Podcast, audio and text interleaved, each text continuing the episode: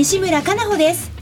ここからのお時間は妊活ラジオ先端医療の気になるあれこれをお届けします。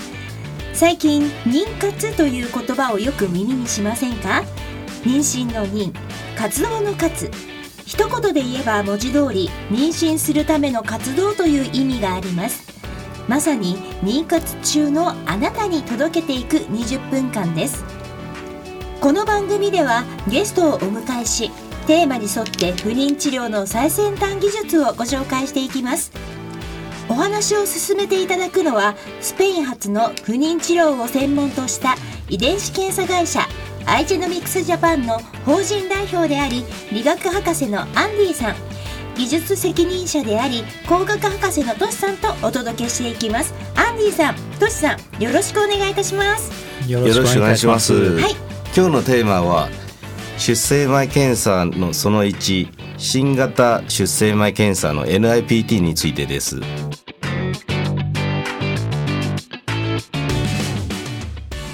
この番組は不妊治療に関わる遺伝子検査の専門家アイジェノミクスジャパンの提供でお送りします。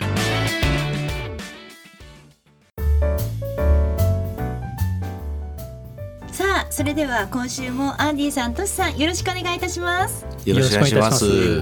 アンディさん結構ねお仕事でこう日本以外の海外にもいろいろ行かれる機会多いんですってね。そうですね、はい。まあ最近マレーシアはよく行ってですへねー。まああとあのまあ台湾も、えー最近仕事が多くて、はい。えーそれからタイとかですね、ええ。先週行ってきたんですけども、はい。まあオーストラリアとかニュージーランドにも行きますし、えーそうですね。まあ韓国もですねあの時々行きます。あれですねあのアンディさん以前ねお話しされてまいらっしゃいましたけれどもごはい。出身台湾なんですよね、そうです。はい。だから台湾に帰るときうに仕事しに行くときに、ええ。まあちょっとあの実家のあの親とええ。食事ができるはい。機会がありますね。あー。まあ、それもね一つこうあのお仕事で行くけれどもリラックスのねタイミングだったりするのかなってちょっとお伺いしてて思ったんですけど、ええええあの結構この番組でねあの先生方あのご出演いただくときにあのやっぱりこの妊活にリラックス、ストレスオフ。でリラックスはすごく大切なんだよってね、よくあの先生方教えてくださいますけれどもはい。まずちょっとオープニングでアンディさんのはい。こうリラックスする気分転換の方法なんていうのを教えていただきたいんですがそうですね。はいまああのまあいろいろ仕事が変わってきて、うんでまあ最近はあのリラックスの方法はまたその仕事の形態によってあのできることは違ってくるんですけれども、うんで最近よくやるのはですねドライブですね。あはい。ーあのね緑もね本当にこう綺麗になってきてる季節ですから気持ちよさそうですね。そうですね。うんはい。で私はよくドライブに行くコースとして、ええ。まあ豊洲からですね、まあはい。東京湾あたりこう回っていって、お台場とか、はい。あのレインボーブリッジを通って、えー浜松町に行きます。え浜松町を通ってですね、えー東京タワーの下を通って、いいはい。で上開けてちょっと見上げるような感じで、ええ。はい。であとあの、まあ、もちろん音楽も好きなので、ええドライブしながら、まあ、ジャズを流すとかですジャズを？ジャズ、トシさんアンディさんおしゃれですね。そうなんですよ。もうアンディじゃこういう時におしゃれなんですよ。ジャズを流しながら。はいうんジャズ大好きなんですね。ああそうなんですね。ね好きですよねえあそうえ東京巡りというかもう全部うんいいところ取りですねそのドライブコースは。そうですね。あの綺麗なところは結構夜ドライブしながら見れるので、ええはい。それがもうかなり癒されると思いますね。はい、あのこんな感じでね、もう皆さんこのリスナーの皆さんもだと思うんですけれどもリラックスのねタイミングってとっても大切だと思いますし、ええ。またこの妊活にとってもねあの非常に有効だという方ね、あのいろいろお話があると思うんですがさて、はい。あの今週のテーマなんですけれどもアンディさんあのオープニングでお伝えいただきましたが出生前検査について2週にわたってお届けするんですよね。そうですね。あの2週にわたって、えー今週のテーマはええ新型出生前検査ですね。はいまあ NIPT って言いまして、ええ従来の検査はですね、まあ羊水検査、重毛検査、えー、新修正ですね針を刺して検体を取ってはい検査するような形なんですけれども、まあ、これあのアメリカの技術なんですよね。ねはい、アメリカで開発された技術ですけれども血液母体血、えー要は、えー妊婦のですね体の血液の中に、わずかですけれども、はい。胎児の DNA が入ってるんですね。そうなんです、ええ。もう血液の中のところに結晶の中にですね、え胎児から、まあ、漏れ出た、えー DNA の断片があります。はい。でこれからもうこれらを生成して実際に調べるという検査です。えーですので採血で済むので羊水検査のようにええ。もっと簡単に調べることができるっていう検査になりますね。はい。それからリスクがあのほとんどないですね。はい。まあ、母体血ね採血ですから採血だけで済むので、はい。あの針を刺したりして、まあ、その場合はやはり侵襲性なので、えー流産する可能性もあるんです。はい。ですから採血の場合はもうほとんどそういうリスクはないと考えられますね。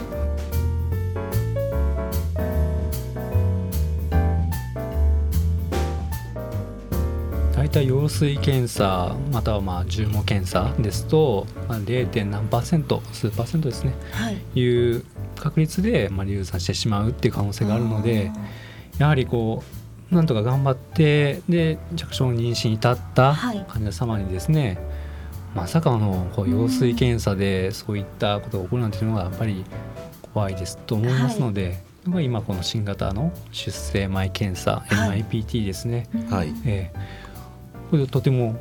NIPT はそれぞれどういう意味ですか。えー NIPT、うん。N はノンノンノンはい。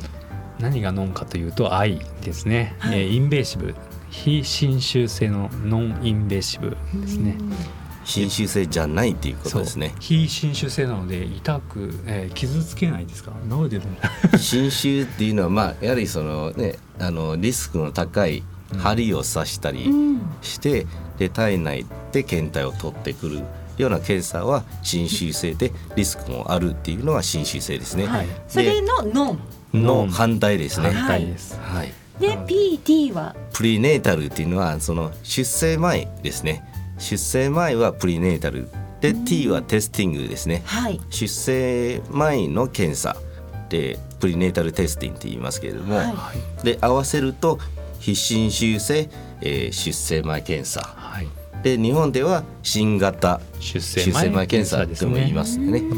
要は従来の方法と違う違うから、はい新型っていう言い方もします。はい。NIPT についてちょっと弊社の方でもですねその NIPT の検査っていうのがまあございまして、はい名前が違い名前がますよね。違います。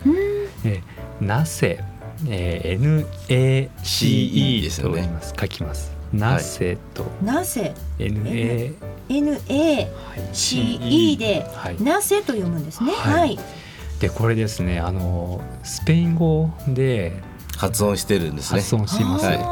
アイデノミクスはねあのスペイン発の不妊治療を専門とした会社でございますのではい、その通りです。スペイン語で。はい。はい。でしかもこの「なぜ」っていうそのスペイン語の意味がですねええ。まあ、産むとか生まれるっていう意味があって、まあ、それと合わせてこのようにうんうん名前を付けてます。はい。ちょっと欠けてますね。はいはい。なぜうん。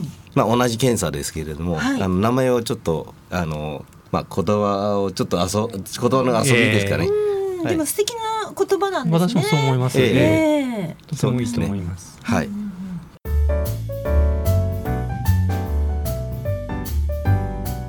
NIPT については、まあ、あのアイジェノミクスでは「なせ」NACE はい。これスペイン語でね「産む」とか「生まれる」っていう、あの素敵な言葉だっていうふうに教えていただいたんですが、はいはい。具体的にこれ、まあ、番組ではね引き続き NIPT というふうにうんそうごですね。紹介、はい、させていただきます、えーこれは具体的にアンディさんまず日本ではいつからこれスタートしたんですか？はい、えー日本ではですね2013年の4月よりですね、まあ、日本日本医学会の認定、えー登録委員会というのがあってですね。えまあ、そこでですね、まあ、認定した施設で受けられるんですけれども、はい。あのこの検査が始まって経緯としてはその、まあ、昭和大学の先生と、はい。まあ、あとあの日本のある会社ですねとアメリカの C ケノムという会社はい。がですね、まああのその技術を導入してですねコンソーシアムを作ってそれであの、まあ、参加している、えー大学病院とかはい。があってですね、でそこからスタートしたんですよ。はい。はい、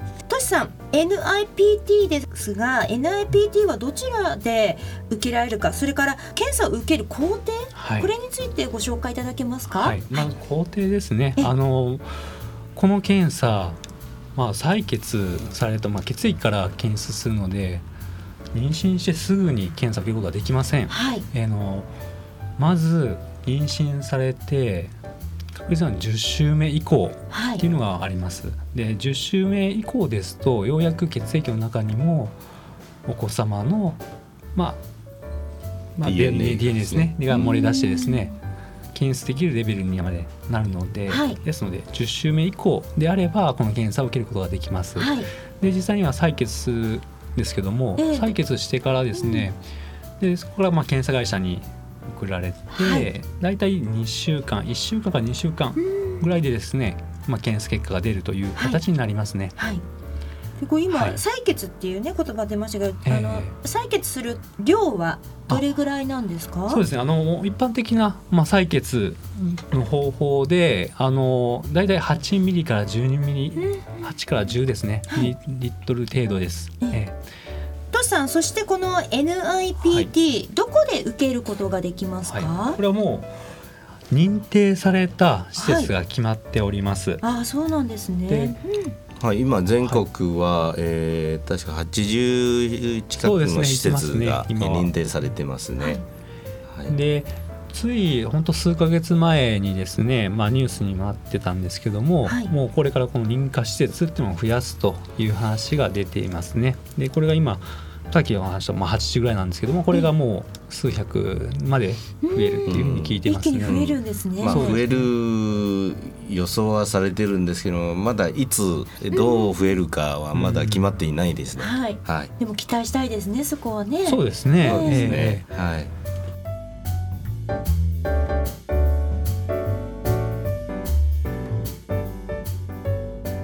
妊活ラジオ先端医療の気になるあれこれ今日は理学博士のアンディさんそして工学博士のトシさんとお届けしていますアンディさんトシさん後半もよろしくお願いいたしますえよろしくお願いします。はいトシさんはい。あの NIPT もう一度ちょっと説明しますと、はいこれは新型の出生前検査になります。はいこれは非侵襲性すなわち羊水検査のように、まあ、お体に傷をつけずにですね採血から本当に普通の一般的な採血の方法でお腹の中の赤ちゃんの染色体のをまあ調べる検査になります。はい。はい。で実際にこれは、あの皆さん受けていただけるものなんですか？まあ、実はこれ制限があってですね。あーえーそうなんですね。対象者は、まあ、あのこれ学会の指針で決まってはいるんですけれども、はい。えーあの一番最初2012年の案ではですねあの対象者は超音波超音波検査などまあ胎児の染色体異常の可能性が示唆された、えー妊婦もしくはその、えー高齢妊婦ですね、はいとされている方が受けられるんですね。うんで、えーまあ、その指針案の段階では、えー、35歳以上の妊婦とされていたんですけれども、まあ、その後その年齢の制限が削除されました。はいただやはりその超音波検査で何かの異常がないと受けられないという制限は、えー現時点ではありますね。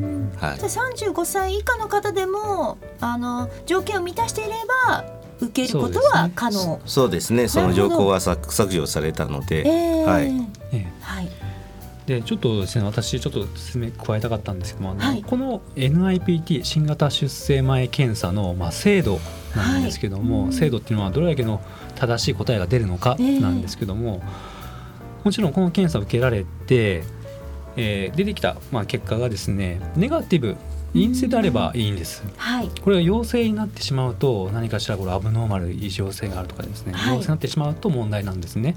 でこのネガティブであった場合がいいんですけども、はい。このネガティブだったよっていう精度えー、精度は99.9%、はい、もう99.8%がとても高いです、はい、なので正しいでしょう、はい、でこれがもし陽性が出た場合です、はい、もし検査結果の方で南蛮染色体がアブノーマルですとなった場合にはですね、これは精度は少し落ちます、ですので必ず確定診断はとしてですね羊水検査の方もしくは重毛検査の方を必ず受けてください。えちょっと今ねよくニュースとかで聞くとやはりこの新型出生前検査を受けられてその検査だけでまあ判断されて殺されるっていう話を聞くんですけども、はい、私は本当に必ず羊水検査もしくは重毛検査の方へ、え受けていただきたいと思います。はい、そうですね。あのまあ、NIPT っていうのは確定診断ではないですね。あのあくまでスクリーニングなので、えー、あの非侵襲性なので受けやすいですね。はい、でまずそれで受けてみて陽性が出た場合はまた確定、えー、確定の羊水検査が重毛検査を受けていただく必要がありますね。えー、そうです、そして今ご紹介させていただいている NIPT ですが何種類ぐらいあるんですか？はい、えーと、主に2種類あります。ええ、でスタンダードででまあ実はですねあの 2種類あると言ってもですね、うん、今学会で認定しているのは1種類だけです。そうですね。はい。まあ一番ベーシックな、えー、13番染色体、18番染色体、21番染色体プラス性染色体の異常、まあトリソミーと言いましてあの本来まあ2本染色の2本が普通なんですけれども、うん、3本あったりすると例えば21番が3本あるとダウン症になるとかいうような、えー、検査になります。はい、はい、でもう一つの方っていうのがあるんですねもう全染色体を見る検査になります。はい、はい、でこちら費用は？そうですねあのまああのスタンダードの検査ですと20万ですね。そうですね。はい。で海外の場合は例えば全染色体、まあ、あとはマイクロデリーションっていうあののも入ってるんですけどもそれはもうちょっと高くなりますけれども、まあ、日本ではそれ認定されてないから、まあ、その話を省けばいいかなと思いますけれども。なので日本で受ける場合は大体、えー、大体20万円ですね。はい、はい。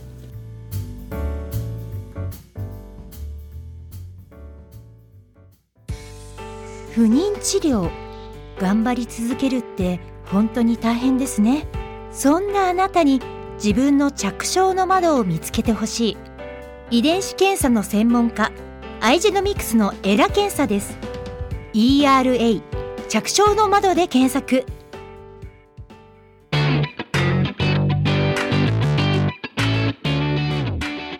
さてお時間となりました。今日は新型出生前検査 NIPD についてお届けしていきました。アンディさん、トシさん、来週もこの引き続きなんですが、さらにその2と題しまして、羊水検査についてお話を進めていきたいと思っておりますので、よろしくお願いいたします。よろしくお願いします。この番組は毎週金曜日夜10時から再放送をお届けしています。また、ポッドキャストによる配信も行っています。FM 西東京のポッドキャストページからお聞きください。それでは来週同じ時間にお会いいたしましょう。この番組は不妊治療に関わる遺伝子検査の専門家アイジェノミクスジャパンの提供でお送りしました。